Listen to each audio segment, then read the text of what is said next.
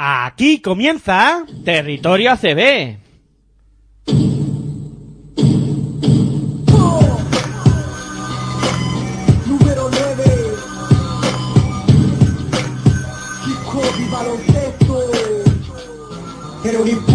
La vida, no sabía Solo dormía para esperar que llegara el día. Despertar para jugar, el balón me divertía. Me acompañó en mi infancia y mientras yo crecía ¿Quién diría que yo de niño optaría Por el balón de baloncesto y practicar el básquet noche y día ¿Quién diría que de hip hop y baloncesto viviría Que por el básquet hasta el fútbol dejaría. En el aula de clase jamás me encontraría. Jugando básquet en el patio del liceo estaría.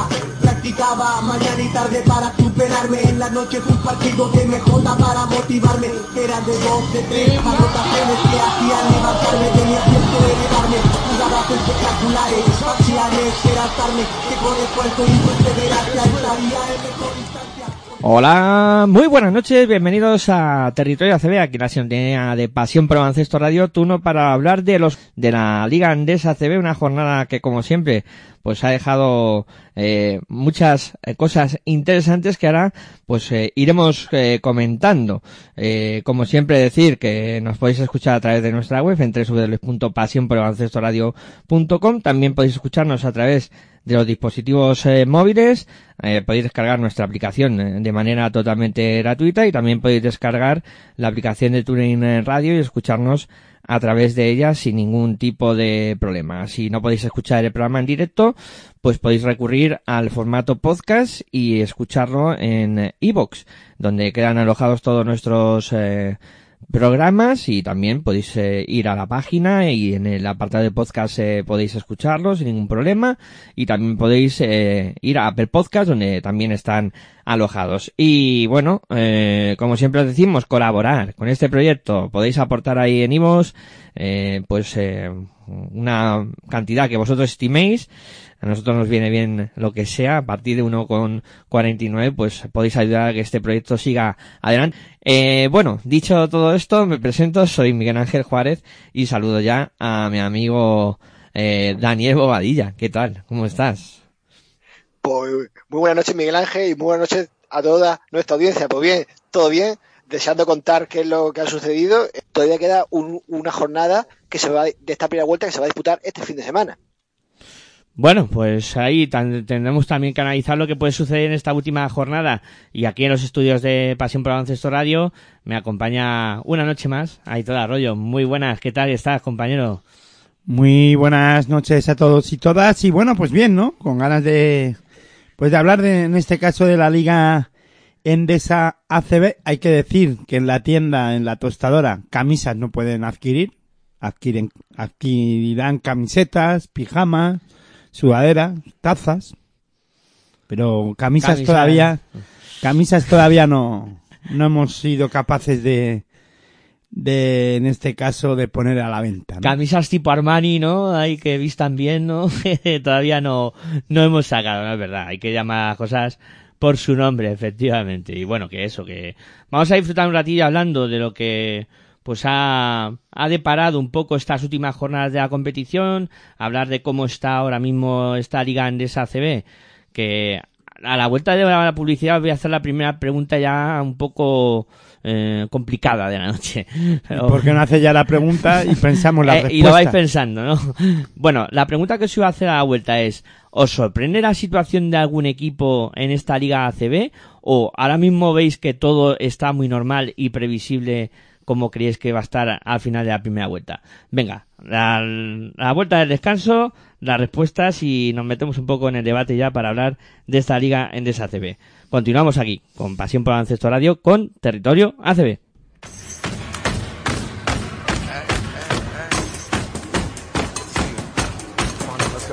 Estás escuchando tu radio online de baloncesto. Pasión por el baloncesto radio.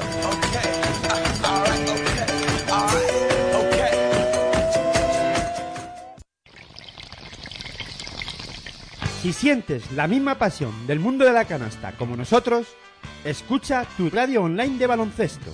www.pasionporbaloncestoradio.com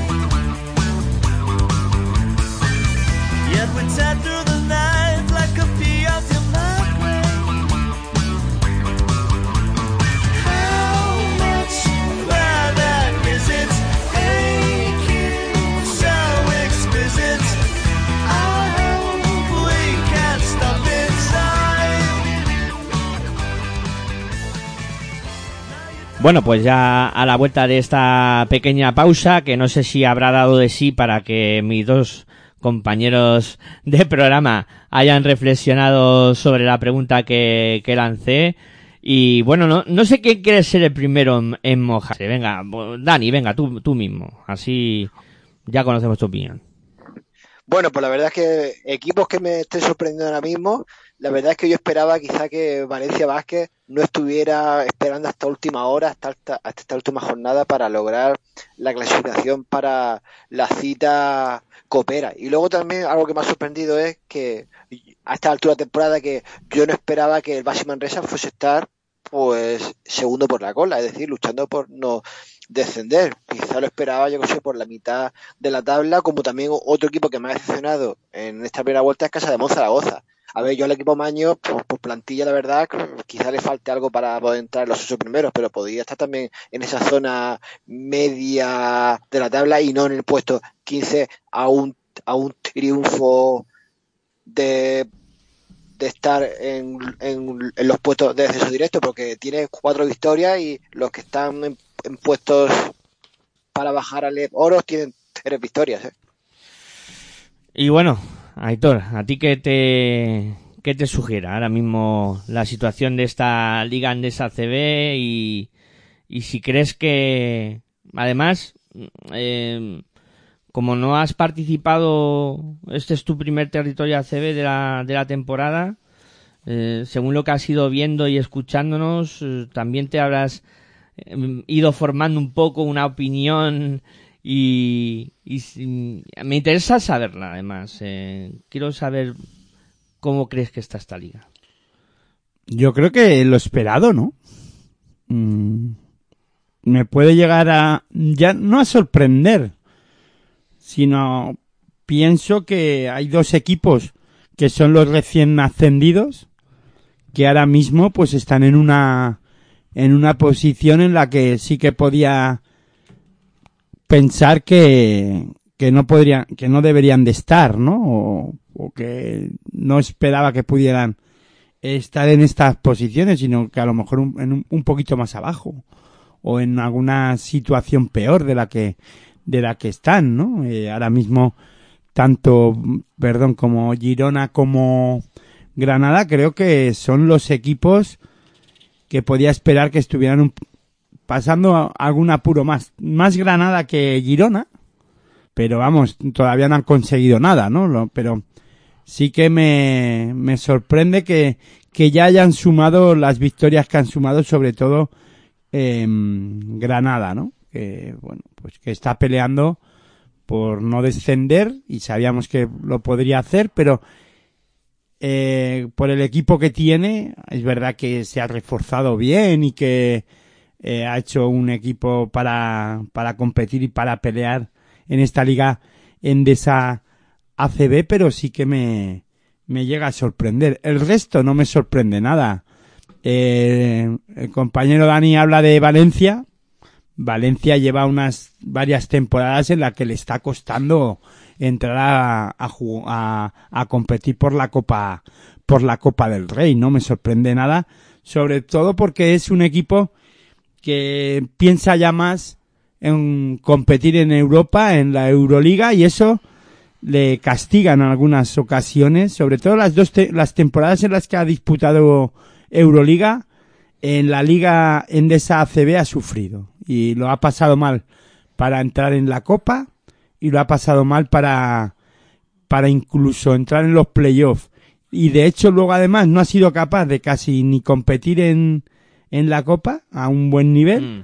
y le ha costado estar, ya digo, en esos playoffs de, de esta liga en CB, ¿no? Sí, a ver, mm, yo, a ver, coincido bastante con lo que has dicho tú, Aitor. Y eh, luego con, eh, perdón, y luego también algún inciso, el tema Manresa, que también ha salido a colación.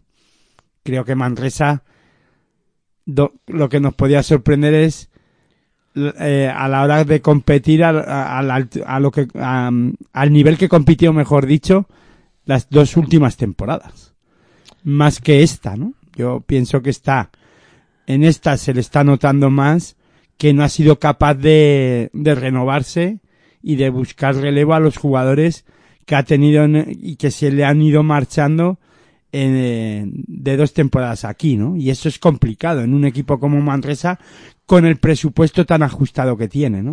Sí, sí, recordemos que es de los más bajos de la categoría, o sea, estamos hablando de un equipo que año tras año tiene que hacer milagros prácticamente para, para mantenerse, ¿no? En, en la liga Endesa CB. Mm, La verdad es que, a ver, eh, coincido bastante con lo que comentabas, Aitor, con el tema de Valencia, Eh, sí que, compañero Dani ha argumentado, ¿no? Que, esperaba que, estuviera más arriba, pero Valencia s- sí que está adoleciendo las últimas jornadas, las últimas temporadas de este problema. Además, eh, luego lo hablaremos un poco más profundamente con las múltiples lesiones que, que ha arrastrado y con, eh, pues, eh, que no, creo que no ha podido contar todavía con el equipo al completo en ninguna jornada, pues todo eso al final le merma, ¿no? Y también tener un poco la vista puesta, como decía Aitor, en, en Europa e intentar hacer una Euroliga acorde o por lo menos que no le saquen los colores, ¿no? Porque Pero vamos a ver, ayer ya lo comenté en defensa en zona, ¿no? Creo que hay equipos que deportivamente no se merecen estar en, en Euroliga. O sea, eh, me da a mí Valencia Basket por la temporada que hizo la, la pasada. No debería de estar aquí en esta ni en- Euroliga, en este caso, y Partizan tampoco. Pero bueno, eso este programa no es para debatir eso, ¿no? Y me refiero a que además ha perdido mimbres importantes también Valencia Basket. Mm, Creo, creo que en el juego interior no, no tiene jugadores que, que den en el, o que no están al nivel, pienso, de lo que tenían en temporadas anteriores para competir en una competición tan, tan exigente como es la Euroliga y la propia Andes- Liga Andesa ACB, ¿no?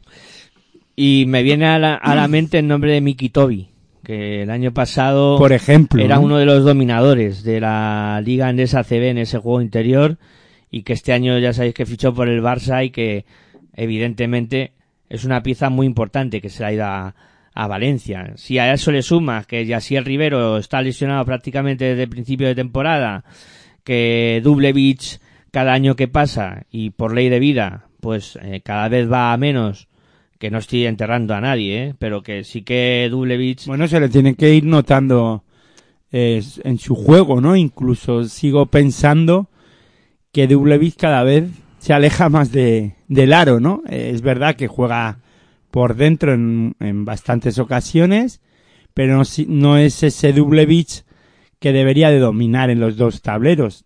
Es verdad que sigue siendo un jugador determinante en este Valencia Basket, ¿no? Sí, sí, evidentemente, pero, pero se le va notando, ¿no? Año tras año ese menor rendimiento que va, que va haciendo, aún siendo y todavía continúa siendo de los jugadores más determinantes en, en Valencia Basket. Mm, bueno, mm, Yo puedo... Hombre, pues yo, Perdón. yo en este caso no estoy de acuerdo con vosotros. Mejor. Yo veo que Valencia, Valencia Vázquez mm, está ahora mismo teniendo unas bajas de jugadores importantes, pero creo que el equipo Taronja, pues yo creo que yo lo- en, en la Euroliga los últimos partidos, pese a las bajas, yo creo que está rin- rindiendo bastante bien. Vamos, eh, cuando peor en la, cuando peor está, en cuanto a lesiones y todo, es cuando eh, el equipo valenciano da lo mejor de sí mismo. Eso es lo que estoy viendo yo. Sí, pero a ver, yo creo que es flor de un día, ¿eh? Mm, está claro que la última semana ha sacado resultados muy buenos para cómo estaba la situación de la plantilla, pero... Sí, pero está en la posición 12. O sea, Claro, vamos claro. a ver. O sea, pienso que no es el Valencia Basket que en dos temporadas, tres, hace dos temporadas o tres, estaba peleando por entrar en los playoffs. Incluso se llegó a quedar fuera de tener tres años eh, fijos en Euroliga Mm, por no quedar octavo Sí, sí, por sí. no entrar en esos playoffs.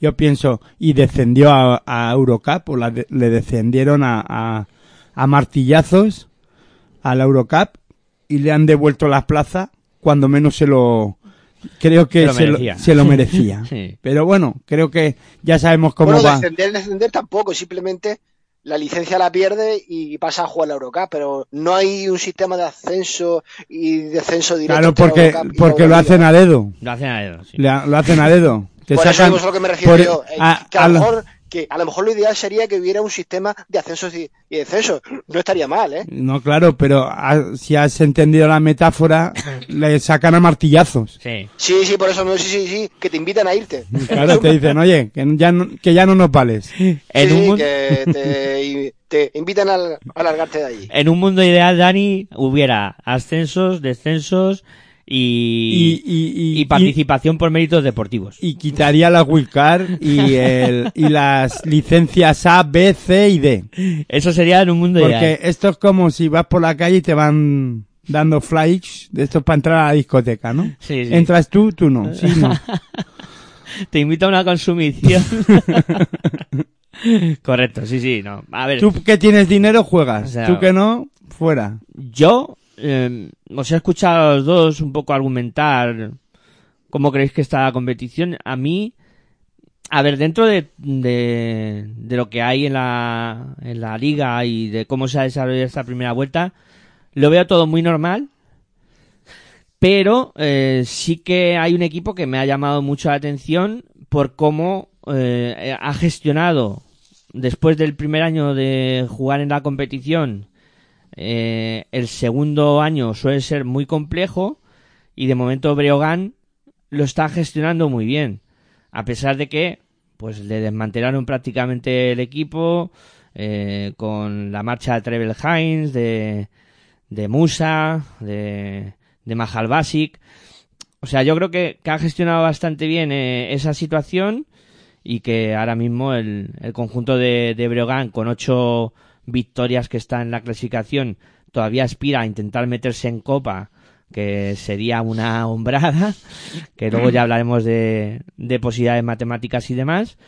Pero vamos yo creo que la gestión está siendo muy buena y que Belco Mercy que está haciendo un muy buen trabajo con con Breogán.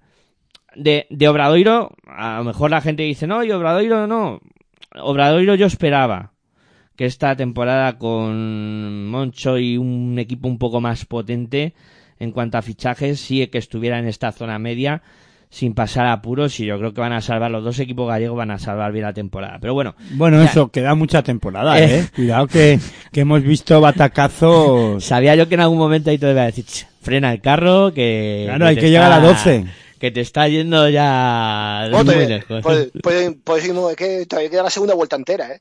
Claro, Ah. y no es la primera vez que vemos equipos que se quedan fuera de la copa y se desinflan y, y mentalmente eh, pues acaban tocados y bajan bajan enteros incluso pierden la categoría no yo Sí, me acuerdo una te- eh, un año en la que Guipúzcoa Basket eh, acababa de ascender en- y, y tuvo la opción de meterse en copa no, la- no lo consiguió y de- pegó, un bajón considerable y perdió hasta la categoría, ¿eh? Sí, sí. Se han dado ya...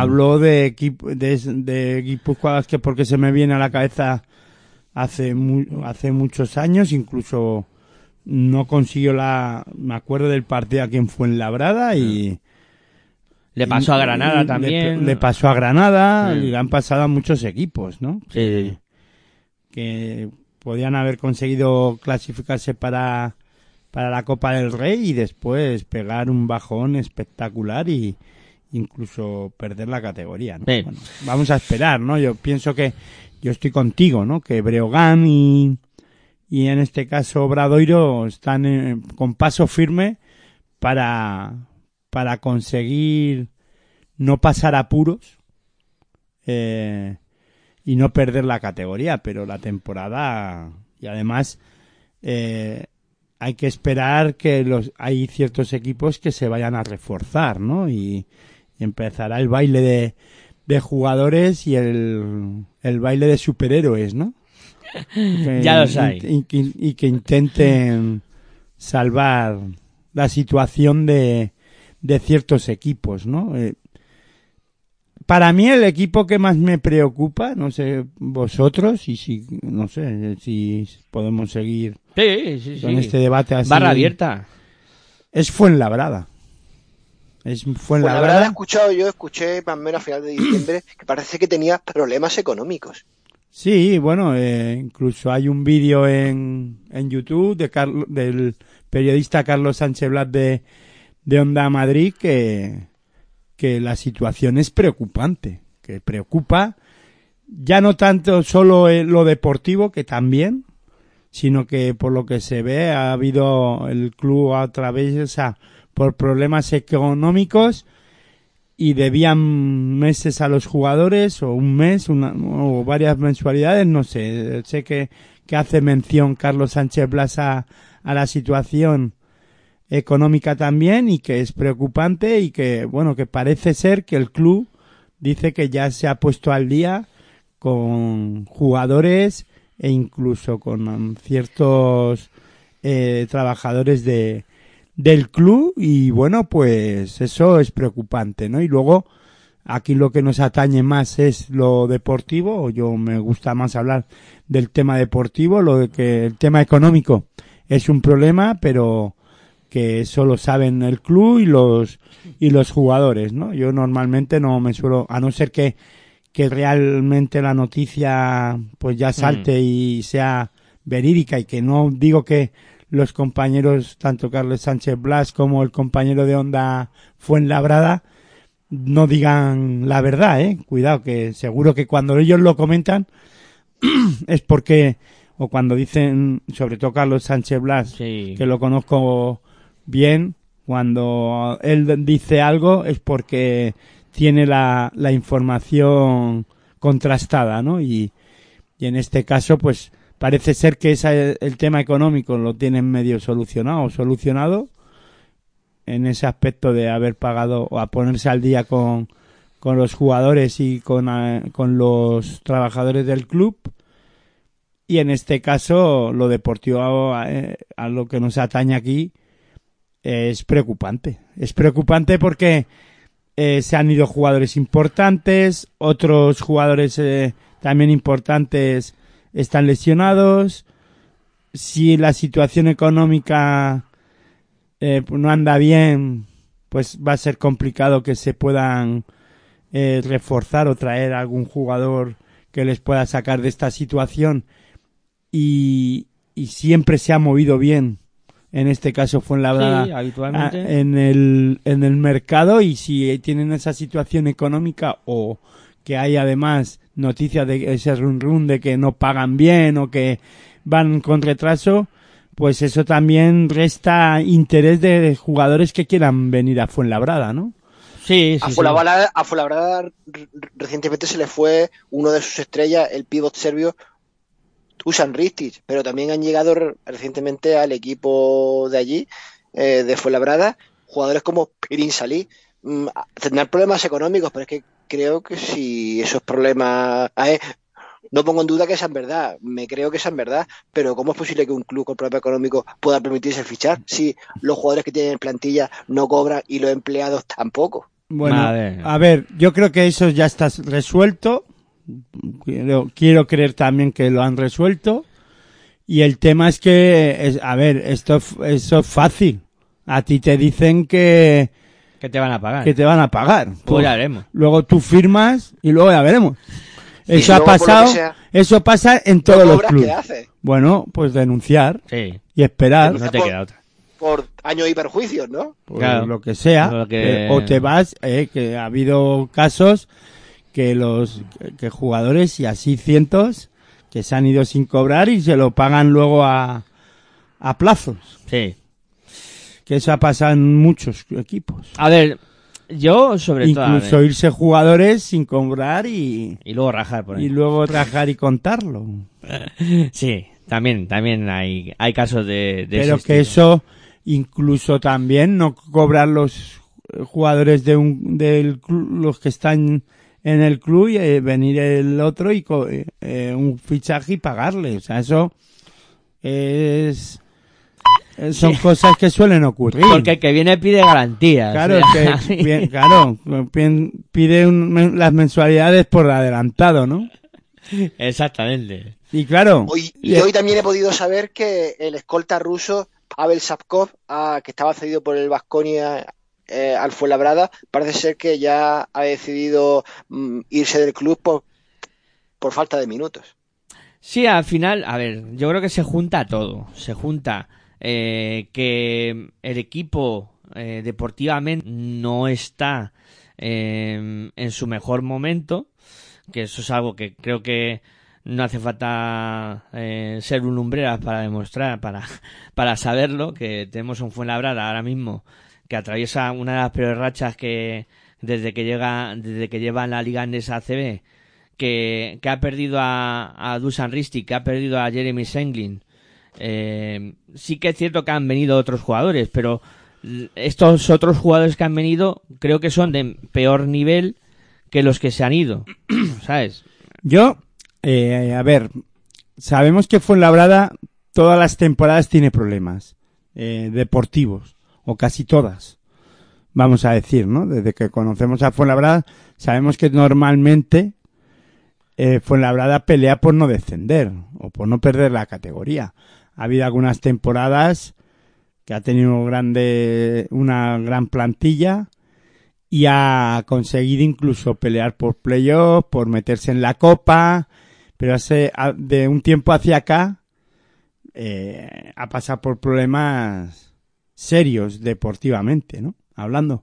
Lo que pasa que es- esos problemas los han sido o han sido capaces de solventarlos con fichajes y con traer jugadores pues que le puedan sacar las castañas del fuego, so- sobre todo jugadores anotadores, ¿no? Que en la posición de tres, de dos, jugadores muy anotadores en el juego interior, pues eh, también ciertos jugadores eh, que cierran bien el rebote y que cargan y que defienden, a lo mejor no muy anotadores, pero sí que le da consistencia en, eh, tanto, sobre todo en, en la parte de atrás, en su, en el aro, ¿no? Eh, en su propio aro y eso parece que, que este, esta temporada le va a costar, ¿no?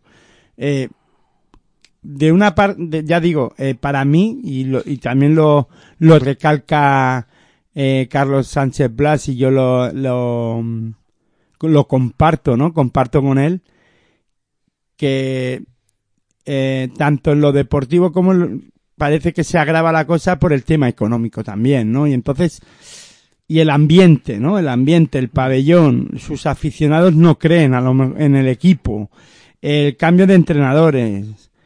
Mm, yo pienso que eh, ahora mismo el ambiente que hay por Fuenlabrada, más allá de que el equipo no esté eh, rindiendo al nivel que el- todo el mundo espera, es el propio ambiente de- del propio pabellón de, y de todo el entorno de, ¿no? del equipo fuenlabreño. Y eso, pues al final es un problema, ¿no? Y, y, y se agrava con, encima con los supuestos problemas económicos. Sí, sí, incluso eh, tú mencionabas... Hay un run run, ¿no? Ahí de, ah, no, no es nada bueno. Mencionabas al compañero Roberto Fernández de, De, onda, de onda Fuenlabrada, sí. que en el último partido pude escucharlo un poco y lo comentaba. Algo se ha roto, algo se ha roto entre el equipo y la afición. Sí, algo- incluso que el equipo per- estaba perdiendo, no estaban dándolo todo en la pista, pero es que a la afición le daba igual. Sí, Incluso la peña más ruidosa, esto, los blues, sí, no estaban animando ni cantando, era un silencio absoluto, ni pitos, es como indiferencia, y eso es lo que el peor le puede pasar a un equipo, ¿no? sí, incluso, eh, no sé, porque la política de fichajes de, de Fuenlabrada esta temporada, a ver, mm, al principio decía, joder, se han traído a Clevin Hannan, se han traído a, a Jeremy Senglin, que es, que es verdad que bajaron el pero año pasado con ya, pero claro, es que tú traes a dos jugadores que descienden. Clevin Hannan ya está entradito en años. Eh, mm, ya no es el Clevin Hannan que, que hemos conocido en equipos como el Juventud, Sí, incluso ya- ya veterano en Juventud, pero haciendo números y bueno, s- mm, A ver, le está costando cada vez más. Sí, sí, sí, no, está claro. O sea, a mí me está sorprendiendo para mal el bajo rendimiento de, de Clevin Hannan, que a lo mejor a principio de temporada eh, le veíamos para decir, bueno, es que este tiene que ser el base que anote casi 20 puntos por, por partido. Y, y no, no, no lo está haciendo. No está siendo... Como yo sabía que Clevin Hanna en Fuenlabrada no iba tampoco a anotar 20 puntos por partido. ¿eh? Como bien decir, la edad, pues, eh, para todo el mundo nos pasa y para los jugadores, pues, de baloncesto mm, mm, no va a ser menos. Sí, la es que, a ver, a, a tener un jugador veterano a veces puede aportar, puede servir para aportar experiencia a lo mejor al resto de los jugadores. Sí, está claro que la edad pasa para todo el mundo, ¿no? Pero la calidad que tiene Clevin Hannan, por ejemplo, no vamos a obviarla. Eh, Y, yo pensaba que esa calidad iba a ser capaz de, de- ponerla en- encima de, de la pista y de decir, mira, aquí estoy yo, eh, soy un base que suele anotar muchos puntos, pero no, no, está siendo una temporada muy, muy decepcionante de, de un jugador que, que en principio tenía que ser pues, no sé si, si el mejor de su equipo, pero sí que tendría que estar entre los tres mejores. Y, otro a- también al que le está afectando la edad es Cristian Eyenga. Ya no es el mismo de hace unos cuantos años. No, no, no, evidentemente. También es otro jugador que lleva muchísimo tiempo en, en Fuenlabrada, que ha sido eh, alma mater del equipo durante muchos años y que esta temporada también está siendo mm, mala. Yo no me agarraría tanto en, en lo de Clevin Hannan, que puedo estar de acuerdo que no está anotando. Yo no me, yo no analizaría eh, y no, no me diría el- la temporada ahora mismo de Clevin Hannan tanto fijándome en los puntos, sino en las asistencias o en la dirección de juego, en lo que, en lo que está creando para el equipo fuenlabreño. Y creo que ahí está el problema del propio Clevin Hanna y del propio Fuenlabrada, ¿no? En este caso. Creo que no está siendo el director de juego que necesita con la experiencia que está diciendo eh, Dani, ¿no? No, es- no lo estamos viendo en la pista y perdón por los golpes porque estoy moviendo los- las Está manos. y menos se- nervioso. ahí está. no, sino que gesticulo, ¿no? Sí. En este caso es eso, ¿no? Diría yo. Que mm, no está siendo, no se está viendo en la pista ni se está traduciendo esa mm, experiencia que él tiene para la tranquilidad que le pueda dar al equipo fuenlabreño en, en partidos claves para, para que ha habido en, en la temporada por ahora. So- a ver, es verdad que estamos hablando de que va último Fuenlabrada, pero con opciones todavía Mm. de salvar la categoría, ¿eh? No lo, no lo enterremos ni lo demos eh, por muerto deportivamente hablando a Fuenlabrada que esto se puede voltear, eh. incluso lo tienen en las manos los jugadores, ¿no? El, el- a mí lo que me, yo saco a colación el tema de, de Fuenlabrada por el, por el vídeo que, que he visto en YouTube, que lo podéis ir a ver si queréis, eh, ponéis Carlos Sánchez Blas en, en YouTube, en YouTube, y ahí eh, sale el vídeo que- de Carlos Sánchez Blas. Desde aquí un saludo a- al compañero y amigo Carlos, que mm, puede, lo pueden ver y, y me preocupa sobre todo por el entorno, por lo del tema afición, ese divorcio afición, eh, equipo, el tema económico también que se revolotea, que ha habido problemas y que pueden existi- seguir existiendo problemas, eh, la falta de reacción desde la directiva y desde su direc- eh, eh, director deportivo Ferran. Ferran, eh, en este caso creo que también un poco encorsetado por el tema económico, por los problemas. Siempre se dice que eh, hay que dejar salir para que puedan entrar otros, ¿no? Y, y es verdad que, que Fuenlabrada esta temporada pues está teniendo incluso luego jugadores que otras temporadas han sido claves pues están lesionados, ¿no? Eh, Sí, Bagayoko, por ejemplo, eh, también eh, andaba con, con problemas eh, Mar García, o sea, son jugadores que, es que sí, que otras temporadas han funcionado bastante bien. Sevillator, E Guiator también. que sí, está sí. siendo, que fue clave la temporada pasada en algunas, en algunos encuentros y en esta pues ahora anda tocado, lesionado, o sea que cuidado porque si podía tirar Fuenlabrada de ciertos jugadores y que debería de, eh, tirar de ellos, pues no puede porque están encima con problemas físicos, ¿no? Y Pero Osa Seguiator, me, me parece que fue la temporada pasada, la pasó lesionado, ¿no? Eh, un tramo, pero también fue un momento clave de la temporada que, que lo hizo muy bien. Luego, luego también la baja de Javier Beirán, vamos, la marcha de Javier Beirán, eh, un jugador que les podía haber aportado y mucho y por circunstancias, cuatro partidos simplemente con Fuenlabrada y, y se marcha. Son cosas raras, ¿no? Es en cuando El que a mí me decepciona es Mar García, un jugador que en el, noven- eh, que en el 2016 fue MVP del Campeonato de Europa Sub-20 con España. Mm, Yo pensaba que era un jugador que iba a hacer una mejor carrera baloncestística, pero está quedando como en un jugador del montón, ¿eh? Sí, a ver, la, la evolución de Mar García al final... Mar García que estaba jugando, se supone que era del Barça, ¿no? Sí. Yo sí, sí, creo que del Barça, sí. Claro, pero yo creo que eh, eh, la época en la que tú dices del sub-20 es cuando el Fútbol Club Barcelona no le da bola, en este caso. Y la progresión que podía tener se ve eh, cortada, ¿no? Mm, Sí, sí, sí, totalmente de acuerdo. O sea, en ese momento es cuando a los jugadores hay que darles un poco de... De cancha. Nunca mejor dicho. Exactamente, y para Nunca que puedan dicho. evolucionar, claro. Y... No, no, sí es eso, sí. Es eso, pero yo creo que los clubes, eso sería otro tema aparte. Yo que sé, cuando vean que los jugadores están en un buen momento es cuando deberían de darle ahí Claro. la oportunidad que merecen. Porque Claro. si no, No, claro, no les pero... la progresión. Claro, ¿qué pasa? Que el Barça tiene un- otra política. Y también hay que derribar la puerta, cuidado, que ahí tienes a Juan Carlos Sí. Navarro, tal, que fueron capaces de, de derribar la puerta, eh, salvando las distancias, eh, cuidado. Pero en este caso, Mar García no tuvo esa, no ha tenido esa suerte, ¿no? No tuvo esa suerte de que decir, bueno, pues apuestan por mí. Y luego, eh, también luego hay que saber acertar dónde te marchas, si vas cedido, mm, etc, etc.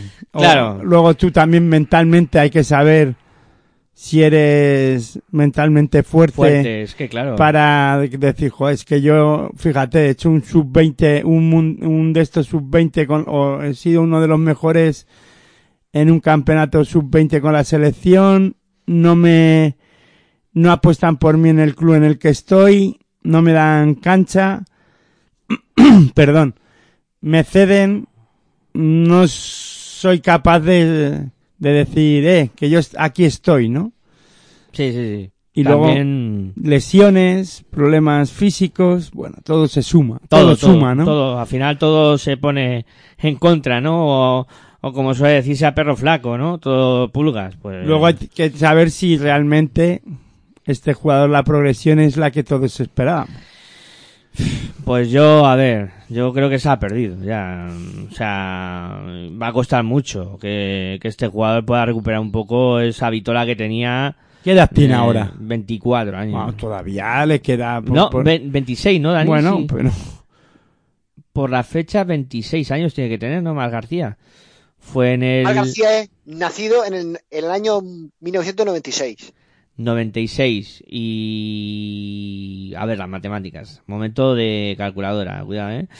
en el 22 son 26 años, o sea, 27. El 7 de marzo del 96. bueno, todavía está Sí. para hacer un- buenas Sí. temporadas, ¿no? O sea, tampoco vamos a, a enterrarle, ¿no?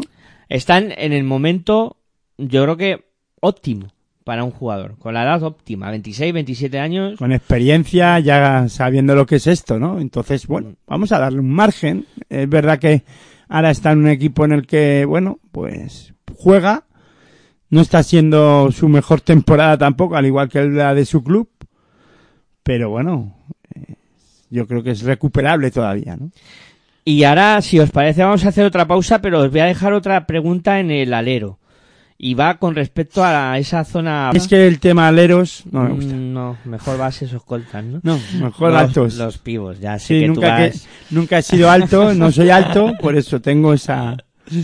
Vale, eh, os voy a hacer una pregunta. Es decir, hemos hablado de Fuenlabrada y su situación compleja eh, ahora mismo en, en la clasificación, en, en todos los temas que estamos hablando. Hemos hablado de Valencia. Hemos hablado de Valencia y tal. Pero ahora yo os hago una pregunta directa. De los que están abajo, ya hemos hablado de, de Fuenlabrada, de Betis, que acaba de perder a Sanon Evans, eh, de Zaragoza, que ha traído a Porfirio Fisac y el equipo no termina de encauzar, o, o Manresa, eh, ¿quién creéis que de aquí a final de la competición lo puede pasar peor?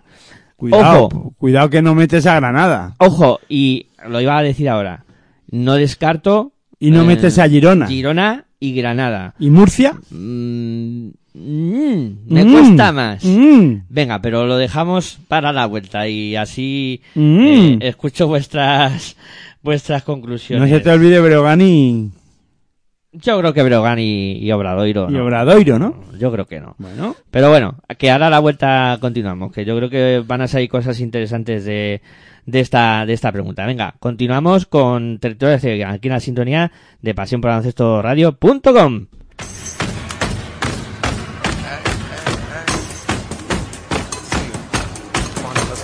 Estás escuchando tu radio online de baloncesto.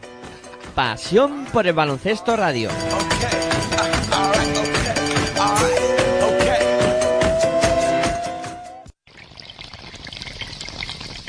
si sientes la misma pasión del mundo de la canasta como nosotros, escucha tu radio online de baloncesto. www.pasionporbaloncestoradio.com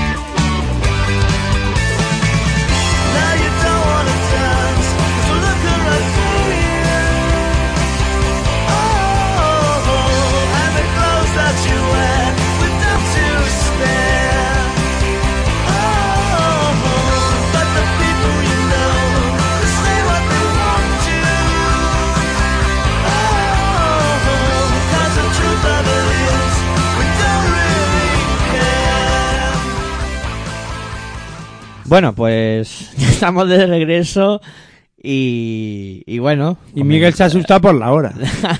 sí. No sé por qué. Son las 11 Bueno, menos 10. Las la- 12 menos las 12 10. menos 10 ya. Van a dar. O sea, dos minutos quedan para menos 10. Llevamos casi 50 minutos de programa y... Bueno, y que hemos hablado ya muchas cosas. Sí, y sí, sí, nos pero- estamos centrando mucho en el descenso, ¿eh? Sí, porque muchas veces, ¿no? Nos pasa que hablamos mucho de Madrid, de, de Barça, de, de Basconia, de tal, pero siempre estos equipos de, de abajo, eh, no sé. Parece que hablamos cuando quedan cuatro o cinco Sí. jornadas para ver quién baja, ¿no? Y a lo mejor dicen los aficionados de estos equipos, joder, no nos dan nunca cancha, no nos dan bola, ¿no? Pues mira, hoy os ha tocado.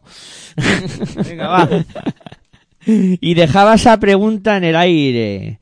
Y venga, Dani, sé tú el primero en mojarte, a ver qué, qué opinas de, de lo que puede pasar por ahí abajo, de si ves que algún equipo va a ser capaz de protagoniz- protagonizar alguna reacción fulgurante o si ves algún equipo que puede caer de manera estrepitosa, como comentaba antes Aitor, ¿qué piensas? A ver, yo eh, por lo que estoy viendo y analizando la clasificación, ahora mismo hay dos equipos que yo creo que no van a caer, que son los dos equipos gallegos, tanto Bradoiro como Breogán, los veo que van a quedar más o menos por donde están.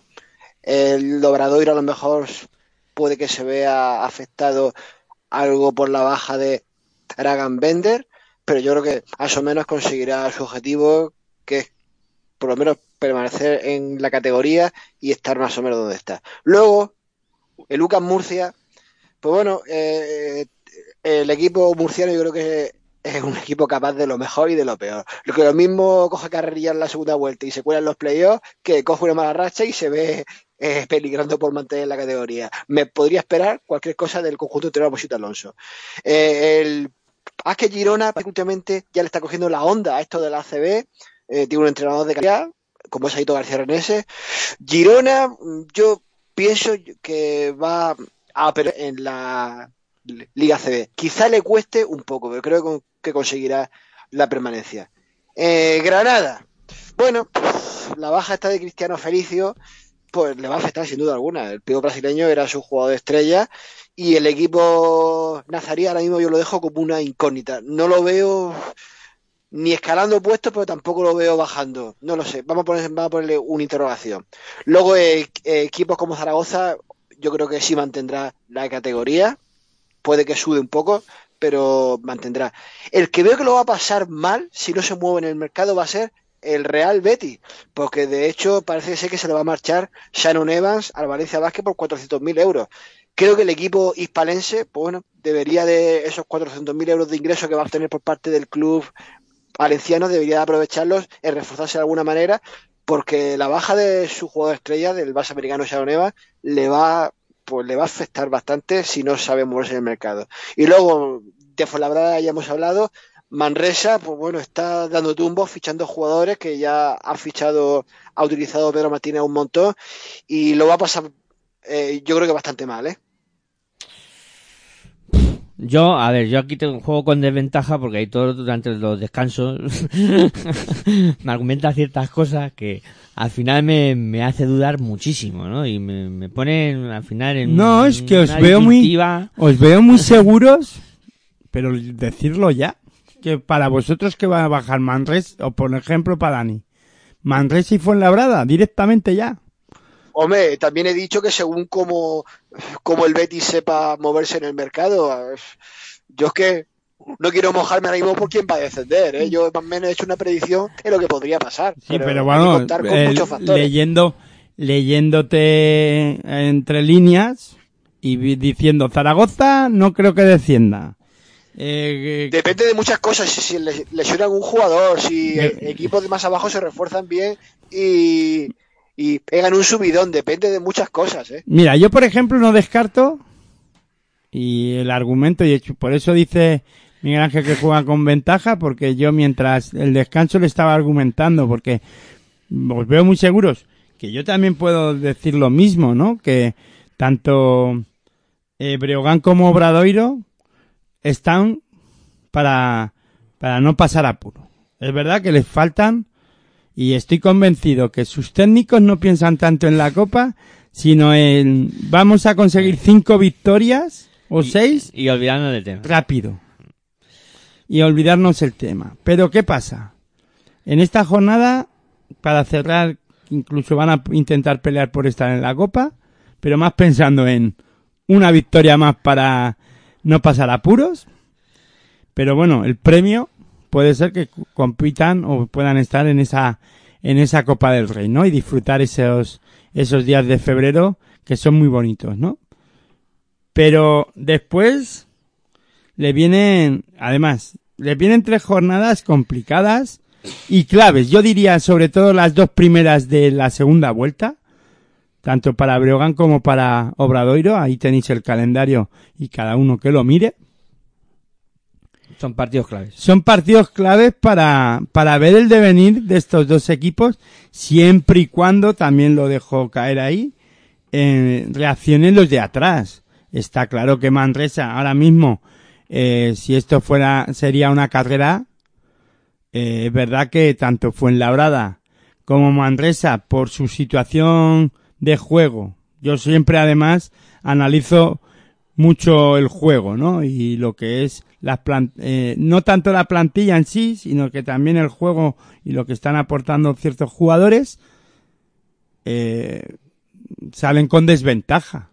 La carrera ya ha empezado y se han quedado bastante por detrás, ¿no? Sobre todo de, de los, de estos equipos que son Breogán y, y Obradoiro, ¿no? Pero bueno, vamos a ver, ¿no? Y luego, pienso que en este caso, vale, Girona, es- estoy de acuerdo con Dani, que tiene un equipazo. O sea, tiene un equipo para quedarse en la, en la categoría. Simplemente con Margasol y el técnico. Colón, Quino Aitor Colón, Reneses. Aitor García Reneses, pues ya saben de qué va esto del básquet, ¿no? Y por poco que, a ver, les va a costar, evidentemente.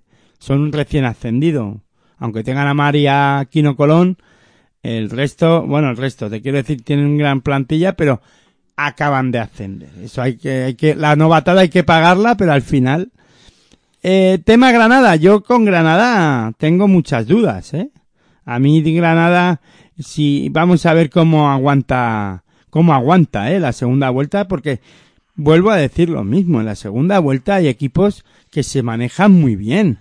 Real Betis se, se ha solido manejar muy bien en esas, en esa testitura con un técnico como es Luis Casimiro que ya sabe lo que es sufrir, se mueve muy bien en el mercado, creo que eh, Luis Casimiro además es un, un entrenador que atrae a, a jugadores, que se sabe muy bien mover en el, en el mercado con su director técnico.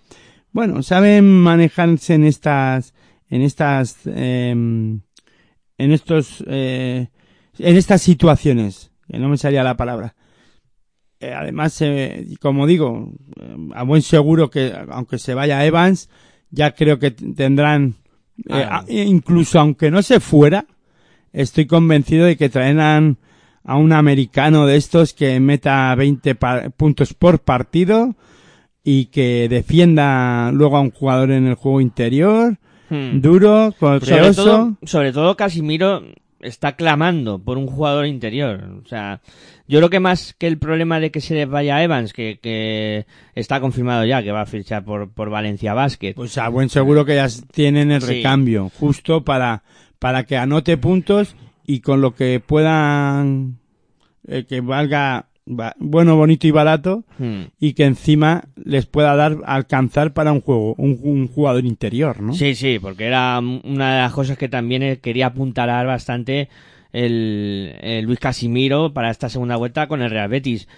Estoy de acuerdo contigo. Eh, Cosu Real Betis es un equipo que se maneja muy bien en estas situaciones, que ya lleva dos temporadas haciéndolo y ha conseguido siempre salir de la quema. O sea, Inclu- incluso temporada, eh, en esta ya suma tres victorias y tal. Hemos visto salir de ahí a, a Betis más con cero, sí, sí. con cero victorias. Sí. Em, o sea que yo creo que ahí, no sé, yo para mí Granada hmm, le, yo- le tengo como equipo que puede baj- eh, dar el bajón, ¿no? Aunque tiene jugadores también que se manejan bien, pero pero, pero, sí, a ver, yo... yo le veo el más débil junto a, a Fuenlabrada ahora mismo en su juego, ¿no? Yo también. Porque luego a Basim Manresa creo que va a ser capaz también de reaccionar, ¿no? A ver, yo no dudo de que va Sobre todo su pista va a ser esta segunda vuelta duro de ganar en Manresa. A ver, no sé cu- tampoco cuánto influirá,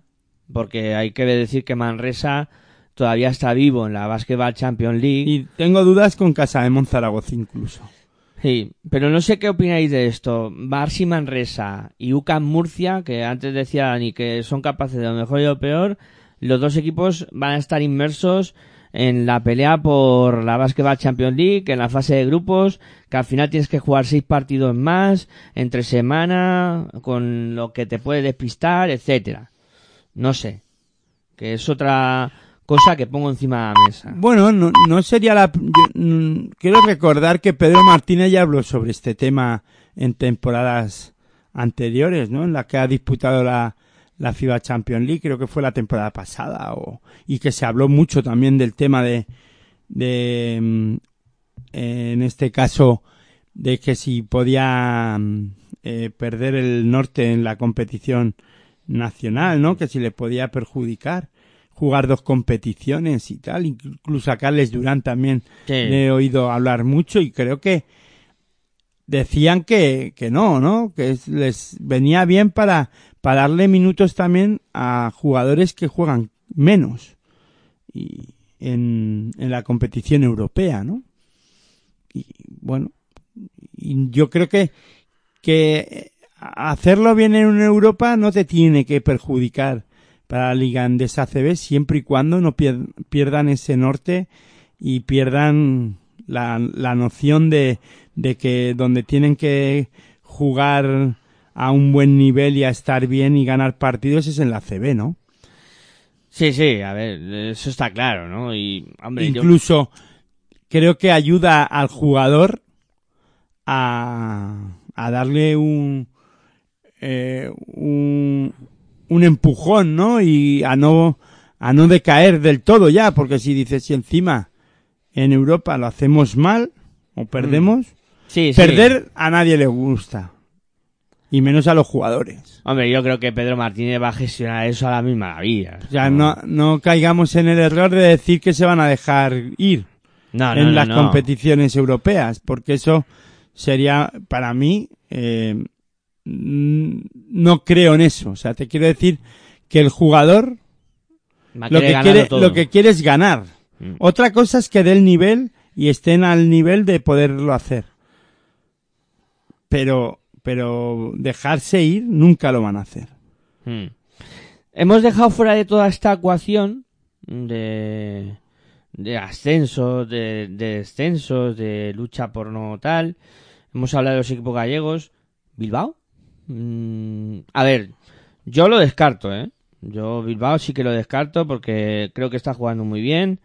Eh, que llame por Sarnau eh, ha hecho un bloque muy sólido. Vamos a ver, además, el, ya, eh, volviendo otra vez a las sensaciones y a lo que estamos viendo en el juego, ¿no? Bilbao Pues yo compite. creo que Bilbao no, ¿eh? Bilbao Yo creo que compite, Bilbao se va a yo quedar no- más o menos así. ¿Dónde está? Sí, a ver, yo os, em, os preguntaba, ¿no? Y, No, yo a, a Bilbao sobre todo por las sensaciones que hemos visto, incluso quiero recordar que contra el Madrid hizo un buen partido. sí, Mi- muy bien. en- claro, en Miribilla está sacando los partidos, con- no voy a decir con nota o con solvencia, pero sí que compitiendo muy bien. Yo creo que por Sarnau está haciendo un gran trabajo allí, ¿no? Y, y sería una debacle total, ¿no? Eh, para, a ver, al igual que, que Breo- vuelvo a decir lo mismo, ¿no? Eh, todo va a depender también de, de lo que puedan apretar. de lo que puedan apretar por detrás, vamos a verlo, o sea, cuidado, que, que vuelvo a decir lo mismo, que al igual que no, que Breogán y, y Obradoiro, y estoy totalmente de acuerdo con vosotros, de que deberían de no te, pasar apuros, pero el calendario, ya digo, es muy caprichoso, el deporte es muy caprichoso, y hay que tener cuidado, ¿no? Pero a mí por la sensación que me está dando del juego, tiene que de Bilbao tiene que caer mucho el nivel de, de este equipo. Lo mismo que digo que tengo dudas con Obradoiro por tema lesiones, por que la plantilla no es la misma que, que la del propio Bilbao. No, a ver, no le no no digo que Obradoiro vaya a perder esas posiciones, pero o que vaya a caer en picado. Pero bueno, que no se tiene, a, a lo que voy es que tanto Breogán como y el propio Bilbao no se tienen que despistar, ¿no? Pero pienso que Bilbao no, no me da a mí esa sensación, ¿no? No, no, yo lanzaba esa pregunta, pero a ver, yo ya mismo descartaba un poco va- la- claro, Porque si hablamos de Bilbao, hablamos Valencia, Claro, que está también con 8. O sea, también tendríamos que meterlo en el baile. Pero claro, en la sensación también de, de Valencia ya hemos hablado antes. Que, en a ver, Valencia no le veo el epiterno rival de Madrid y Barça, en este caso, o incluso de Basconia, para pelearle ahora mismo por nada, en ningún momento, pero creo que de los que están por ahí, eh, no tendrá, no tiene problemas, vamos. Está a la altura de Tenerife, está a la altura de, de Gran Canaria, ¿por qué no? O sea, bueno, Sí, Unicaja. de Juventud. Sí. sí, sí, por ahí. Podría estar justo detrás de ese primer escalón que parece inalcanzable para el resto de los equipos. Hombre, pero bueno, veo por encima ahora mismo de Valencia Basket al Lenovo Tenerife y a Málaga. Sí, en cuanto a A juego, juego y sí, todo. la sensación que mm, da. eh, Sí, sí, sí. Son dos equipos ahora mismo Tenerife eh, y mm, este mm, Málaga. y Málaga Mm. que saben a lo que están jugando y a un nivel importante. O sea, escu- escucharme, hace un mes comentabais que Tenerife, cuidado, que, que me dieron ganas de llamaros por teléfono y decir, eh, que me estáis hablando, que Pero después, Tenerife, ¿qué? ¿Qué? No me acuerdo que, de eso. que, que, que Aitor nos escucha. Y, Sí, y- y estuvimos y- a la banda Tenerife. a, a poniéndolo- Tenerife en la primera posición y qué tal. Jugó, y, y, y justo esa misma semana jugaba contra el Madrid.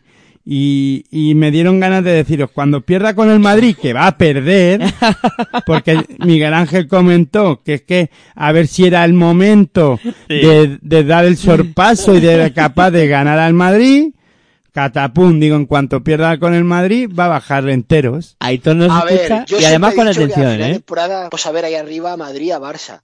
Pero es que, que yo creo que Tenerife, yo creo que puede, puede colarse perfectamente en unos playoffs en una cuarta, quinta posición, ¿eh? incluso una tercera. ¿eh? Bueno, Yo sí. no dije en ningún momento que Tenerife fuera a acabar primero o segundo. ¿eh? No, pero si no es, a ver, No, no, pero es que, que- no me estáis, yo creo, es que te lo tomas todo con muy, ahí a la- No. al de esto. Yo no estoy diciendo que tú dijeras que es que Tenerife fuera a acabar primero o segundo, pero que estabais hablando de que eh, A ver si la sorpresa temporada- y a ver si va a ser la temporada. Sobre todo hablo por Miguel Ángel que le tengo ganas en ay, ay. a muchas cosas que ha, que ha solido comentar y yo me acuerdo de muchos de los programas. Cuando no estoy en los programas, muchas veces yo os escucho. Entonces, cuando no estoy, mm, me da rabia de no estar porque no puedo contestar en el momento. Entonces, pues ahora me las estoy, pa- las estoy haciendo A pagar ver, todas juntas. Está claro, sí, yo comenté, ¿no? Que,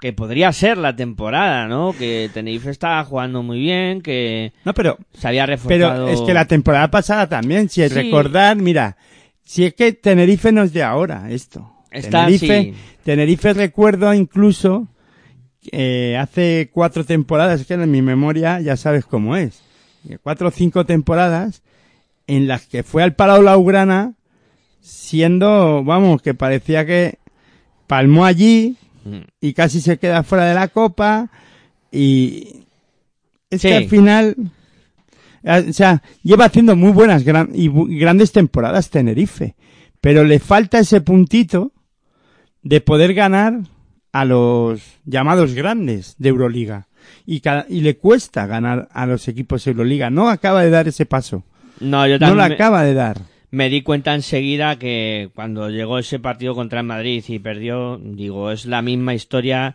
que los últimos y años. si no escucha a Chus Sí, sí. Que Chulo dijo muy claro, eh, es muy difícil ganar a los equipos de Euroliga. Muy difícil. Es que de los enfrentamientos que hay contra ellos, pocas veces salen derrotados contra este tipo de equipos. O sea, es más fácil que, por ejemplo, haya una sorpresa, que Breogán le gane al Madrid o que, eh, por ejemplo, Bradoiro al Barça o tal, que, que en un partido entre a lo mejor Tenerife, Málaga contra Madrid, Barça o Vasconia. Yo creo que Madrid, so- a ver, a Basconia es más fácil, Sí. Basconia es más fácil que pueda perder contra un equipo, contra equipos del, del cuarto al sexto. Vamos a ponerlo por ahí. yo creo que es mucho más fácil, no es Sí. porque Vasconia siempre con, a ver, no es equipo Euroliga, siempre es un histórico y que está ahí casi siempre metido en los playoffs, pero es un equipo que, pues eso, que tiene lagunas en algunos momentos, porque no puede mantener el nivel que mantiene Madrid y Barça. Incluso estamos ante una temporada en la que el Madrid y el Barça ya han perdido más partidos de lo que De lo que es habitual. de lo que es no- habitual en la temporada, sumando Euroliga y ACB Mm. Sí, a sí, estas sí. alturas. Sí, no es muy normal que, que lleven tres derrotas ya los, los dos equipos transatlánticos de, de tal. Lo más normal es que llevaran una o como mucho dos. Porque se hubieran ganado uno al otro y... bueno, Vasconia está haciendo una gran temporada, o sea, porque Vasconia incluso viene de quedarse fuera de la Copa la temporada pasada, eh, cuidado. Que- Este año no han querido sorpresas de ese tipo. han ido por la vía bueno, las rápida. han ido Sí. las cosas bien. Sí, sí, sí. Ahora está en un momento de la temporada ahí- con dudas, ¿no? Porque contra el Juventud, por ejemplo, este fin de semana, pues lo pasó mal. Pues que lo tuvo perdido eh, prácticamente hasta, hasta el último segundo ese, ese partido. Eh, bueno, mm, le hemos metido un repaso somero a cómo está la competición.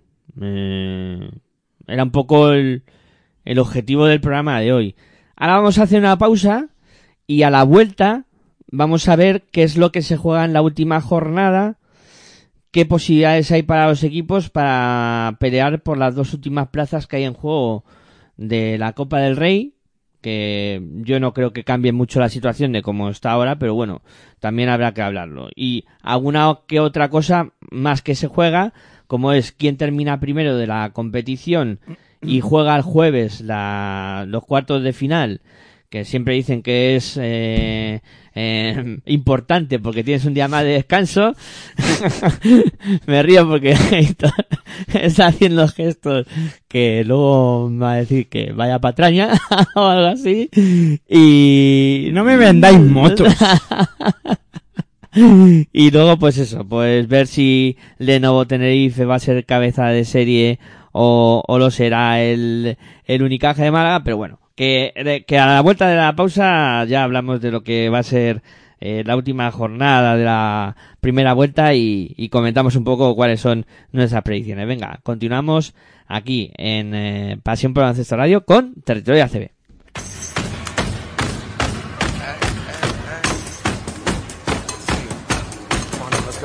Estás escuchando tu radio online de baloncesto. Pasión por el baloncesto radio.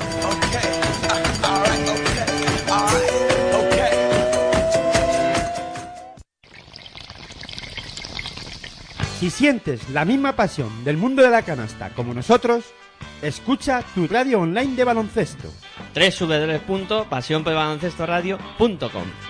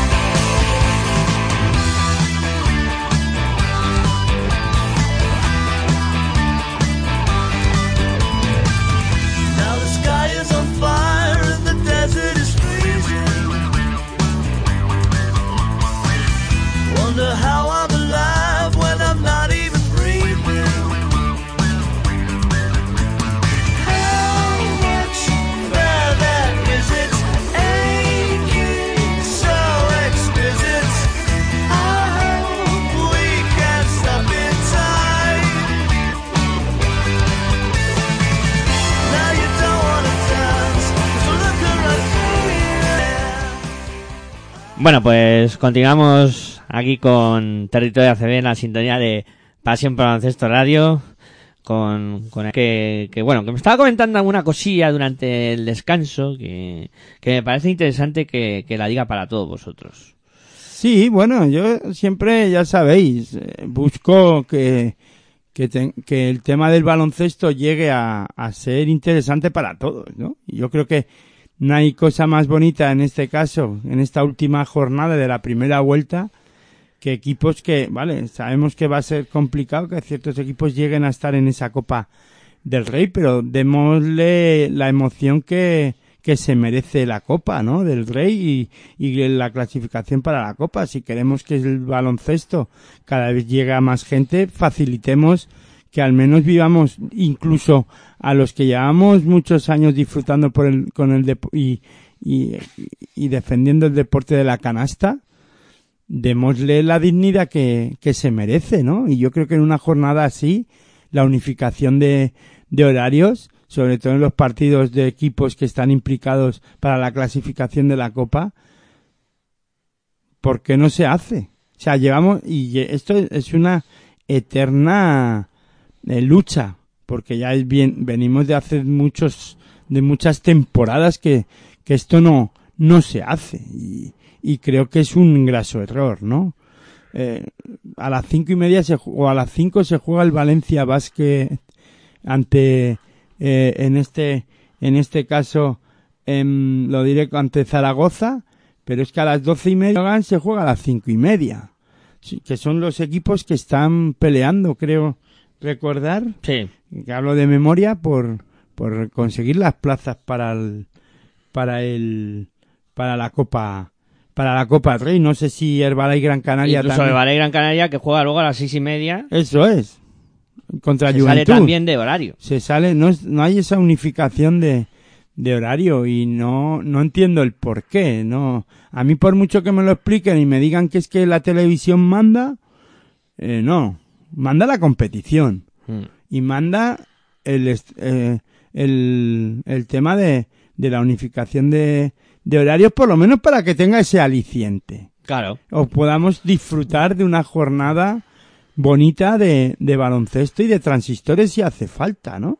O, y luego cada uno, eh, a ver, vuelvo a decir lo mismo, el que es seguidor de, de, em, de Valencia Basket, a las seis y media de la tarde, no va a haber el Gran Canaria. No. No. Estoy convencido de que no. si, si a la, si a las 5, si unificamos el horario, claro, verlo no- va a ser complicado que lo vea, pero escuchar qué está pasando sí. Va a estar pendiente. Y por lo menos pendientes van a estar. Y en, en las radios, que a mí muchas veces me hace mucha gracia, ¿no? En las radios convencionales, y mucho utiliza la ACB, eso es que en algunas ocasiones el, el- el baloncesto en las radios convencionales, pues entran en los carruseles y tal. Pero si simplemente conectan, porque cuando hacen el, la ronda informativa. Y ya está. Y olvídate. Y olvídate, y no se sabe, y si hay un partido importantísimo, se acabó el baloncesto. Ahí ya ni en las rondas. Sea, es que, Sí, sí, yo, a ver, suscribo que 100%. ¿por ¿eh? qué no juegan todos a las doce y media, si es el mejor horario, o todos a las cinco y media, o todos a las siete, o a las doce de la madrugada? A lo mejor si la pones a las doce de la madrugada, de un, viene bien a todos. de un domingo nos viene bien a todos, no sé. O sea, No, a esa hora podría haber NBA, ¿eh? claro, pero bueno, pues nada, pues también con la NBA que coincidan, a lo mejor. Yo suscribo 100% lo que... lo No, que pero todo. ahí era, es una broma, Sí. ¿no? Con lo del tema de las 12, pero sí buscar un horario y si quieren que sea todos el sábado, porque hay partidos de fútbol y no quieren coincidir, no lo sé. A ver, pero al menos No, lo- pero lo del fútbol tiene fácil solución. Que el que se ha aficionado al fútbol, que vea el fútbol, y que se ha aficionado al baloncesto, pues que vea el baloncesto. Sí, pero, pero sabes tú que la semana pasada se cambió los horarios, se puso un, o esta semana, sí, este Sí, fin de este semana, fin de semana. porque se, ha ca- se puso lo- los horarios más temprano pa- para que no coincidiera con el fútbol, la Supercopa de España, ese, eh, interesante partido entre Real Madrid y Fútbol Club Barcelona, ¿no? Pero Sí. eso también tiene una explicación porque los derechos televisivos de las dos competiciones, tanto la de fútbol de la Supercopa como la de baloncesto Da de igual. la CB, eh, es Movistar. Quizás si No. la CB No, tuviera los no. derechos, otra Mm, compañía, no, a, a lo mejor no hubieran cambiado Y nada. los mundiales Te de pongo el- baloncesto, eh, no, pero te iba a poner el, ejemplo del Mundial de Fútbol. de fútbol. Cuando fue el Mundial de Fútbol, cuando jugó la selección española, los derechos los tenía la televisión española y Movistar puso todos los partidos antes del partido de España. Que también los tenía Movistar, los derechos Sí. de, de España del fútbol. o sea sí, que- sí, pero que vamos. que- Pero los compartía con televisión española. Pero a lo que voy es que cuando hay mundial de baloncesto, los derechos no es de Movistar ni de nadie. Y si hay algo que les molesta, que es el fútbol o que coincide, se cambia el horario de- del mundial de baloncesto. Sí. Sí, Da sí. igual, si lo que no Bueno, hay los derechos del Mundial de de baloncesto y el Eurobásquet de momento los tiene Mediaset, creo. Sí, sí, pero bueno. Ya, pero si es que llegara el lo- caso. que- no, ya, pero que te quiero decir que, que al final la FIBA, si la que manda en el mundial es la FIBA y con la televisión y le dice, bueno, venga, vamos a buscar un horario, ¿no?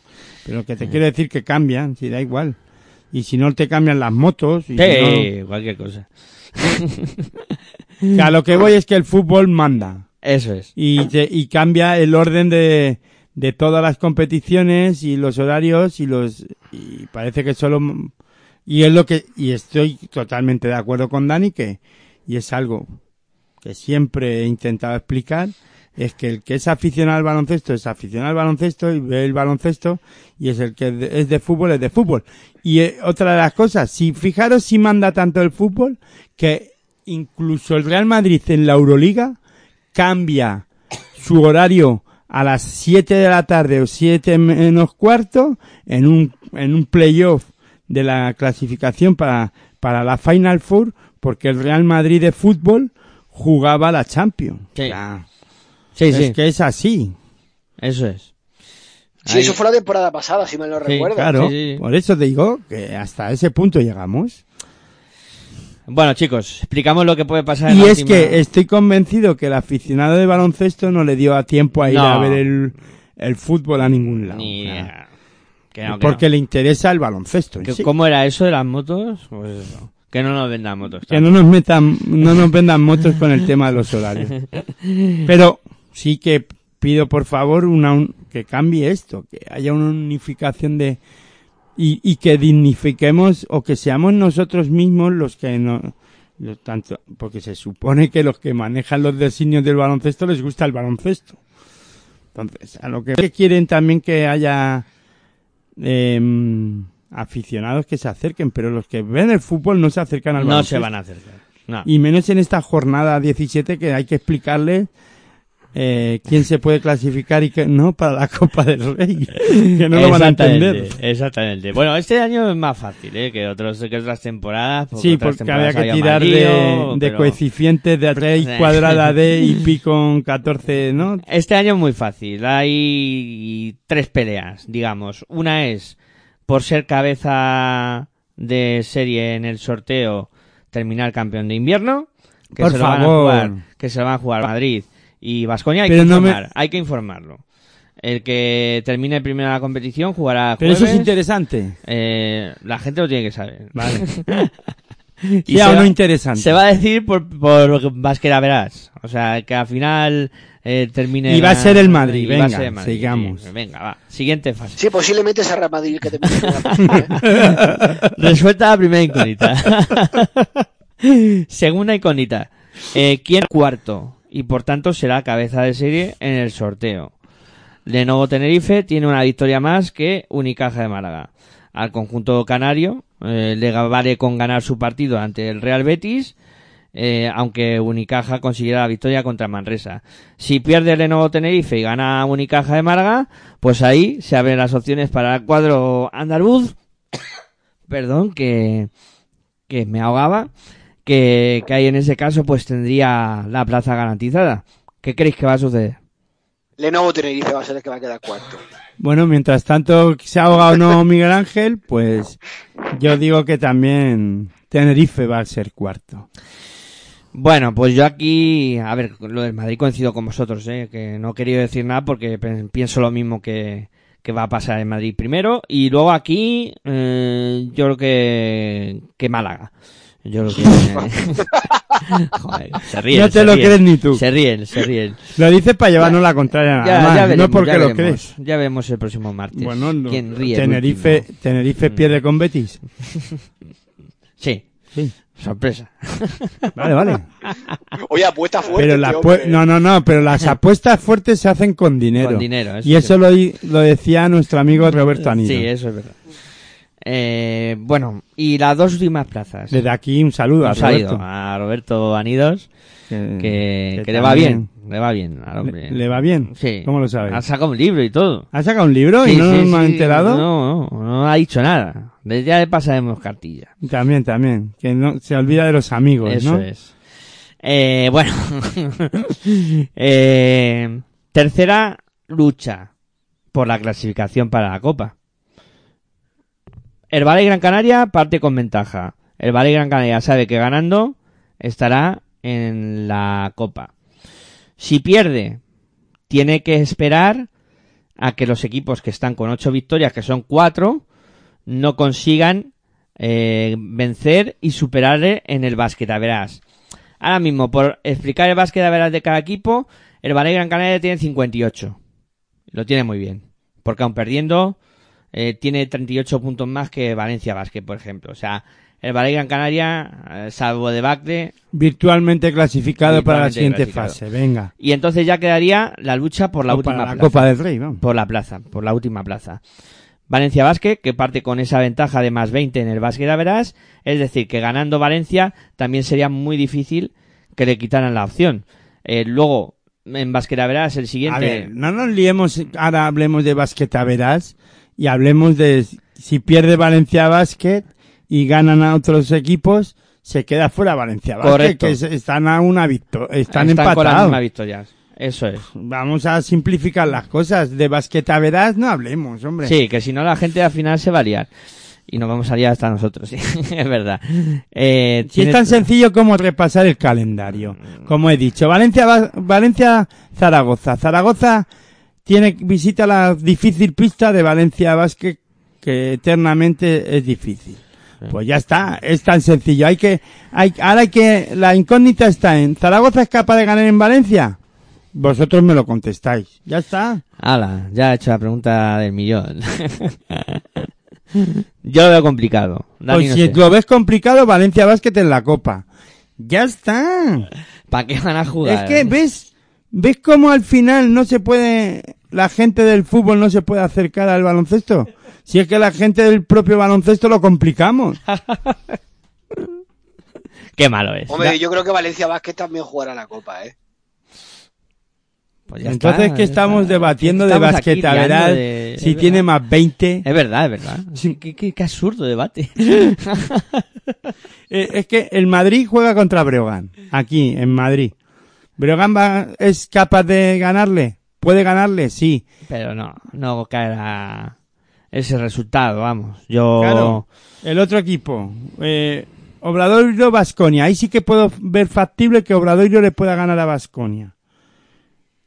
Pero, claro, ti- tiene que. eh, Obradoiro ganando a Basconia, que juega a las doce y media, tiene que esperar a que Zaragoza gane en Valencia y encima ver el basquetaveras. Es que, eh, por favor, es que incluso perdiendo.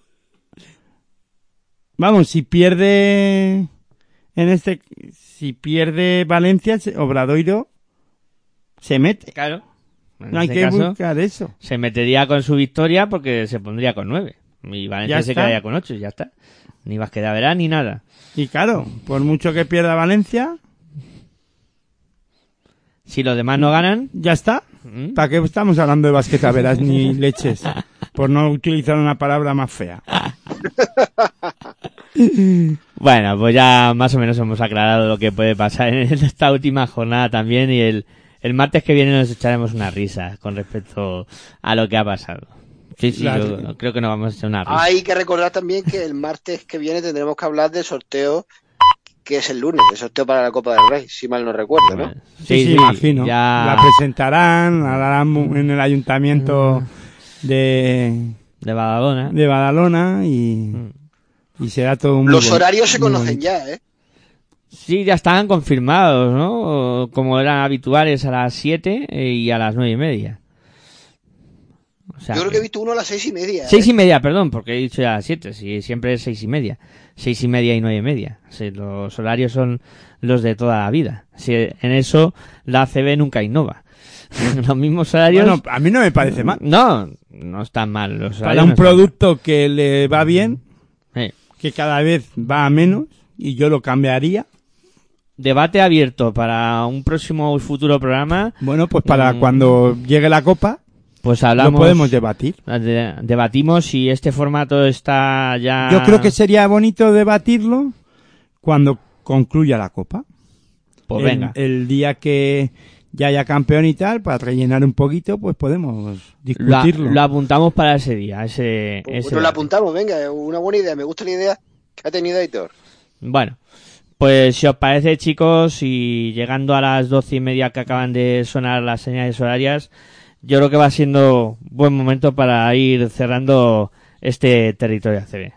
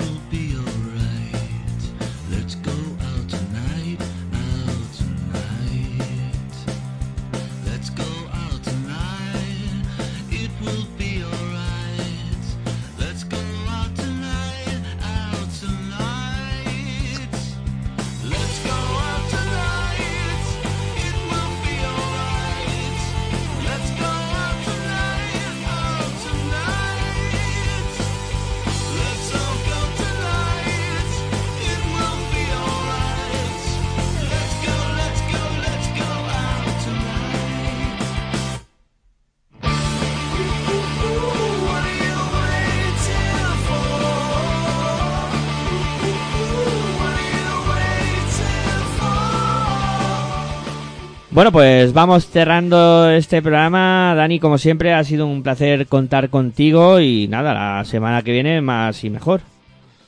Pues el placer es mío, como siempre, poder estar aquí. Y sí, como has dicho, la semana que viene más y mejor, porque ya conoceremos los ocho equipos que han logrado la, clas- la- la clasificación para la Copa del Rey de Adalona.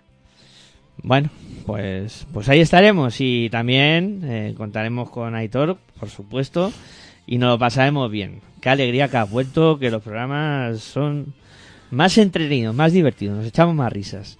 Bueno, el placer es, es mío, me vais a sonrojar entre los dos, pero bueno, eh, decir que, Dani, quédate con esto.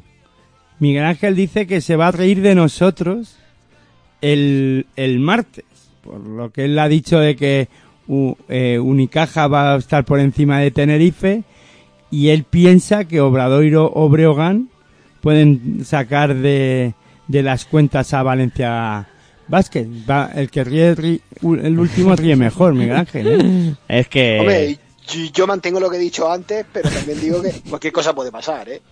Ya me la están Vamos a ver qué ¿eh? pasa. Vamos a Es ver. que... No, vaya- no, pero yo, vamos, claro que va a pasar lo que hemos dicho tú y yo, Dani. Por eso mismo, no, no si te, lo que digo, no te bajes del barco eso, no. ya antes de empezar. Ya, espérate al martes. Dani tiene dudas ya. Ya te empieza a tener dudas. Bueno, pues nada, chicos, que, que vamos cerrando, que, que ha sido un placer estar aquí, pues, Yo no- debatiendo. es verdad, nos yo no he cerrado, frase, yo no he que- cerrado. que- Que ¿dónde voy? mi ¿Dónde frase, mi frase mítica, ¿no? Que buen baloncesto para todos y todas. Eso es. Y ahora sí, que, que eso, que ha sido un placer estar aquí moderando aquí entre estos dos cracks, que me lo paso muy bien y me echa una risa, que de eso se trata. Y de que Y esperemos también- que ellos, que nuestros oyentes hayan disfrutado Sí, también, ¿no? Que, sí. disfruten los que nos escuchen en, en formato podcast. Eso es. Que muchas gracias por estar al otro lado, que eso, que muchas gracias también a aquellos que nos descargáis en formato podcast y me despido como siempre. Muy buenas y hasta luego.